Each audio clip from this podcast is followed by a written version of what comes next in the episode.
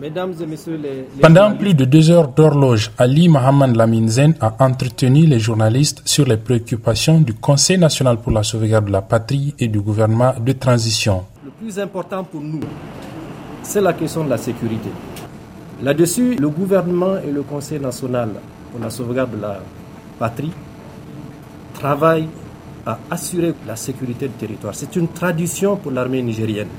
Tous ceux qui connaissent le Niger savent que depuis toujours, nous avons réussi à conserver et à sauvegarder la territorialité de notre pays. On a entendu dire qu'elles ont abandonné le terrain de la lutte contre le terrorisme pour s'en prendre, pour s'emparer du pouvoir.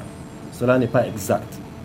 Sur la sécurité, nous avons consacré l'ensemble de notre énergie pour protéger les citoyens nigériens et tous ceux qui y vivent sur notre territoire. La situation économique est également un sujet majeur des autorités de transition. Malgré l'embargo, les deux mois, fin juillet et août, nous avons, par le biais de l'effort de mobilisation des ressources internes, assuré le paiement des salaires de la fonction publique et les salaires des forces de défense et de sécurité.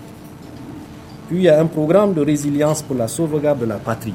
C'est un programme qui va intégrer évidemment euh, tous les besoins des Nigériens pour que nous puissions ensemble sortir de cette situation en tenant compte de l'embargo qui, vous le savez, est injuste, injuste, illégal, inhumain, inacceptable. Les échanges avec la CDAO sont en cours, elles sont en bonne voie, a dit le Premier ministre, mais dans le même temps... En tant que gouvernement responsable, on s'attend à tout moment à ce que le pays soit attaqué et c'est ce qui est dommage.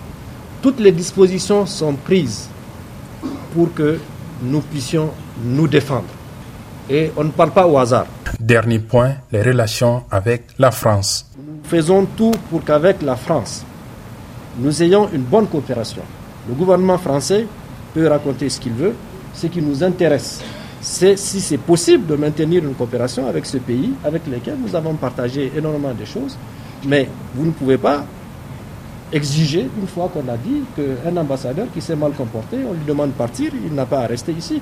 C'est chez nous. Vous pensez qu'on va envoyer la police rentrer dans l'ambassade? Non, nous sommes respectueux de la réglementation. C'est une enclave.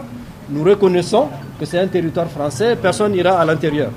Mais s'il sort, c'est une, une, une personne en situation irrégulière. On souhaite simplement que très rapidement la raison prévale.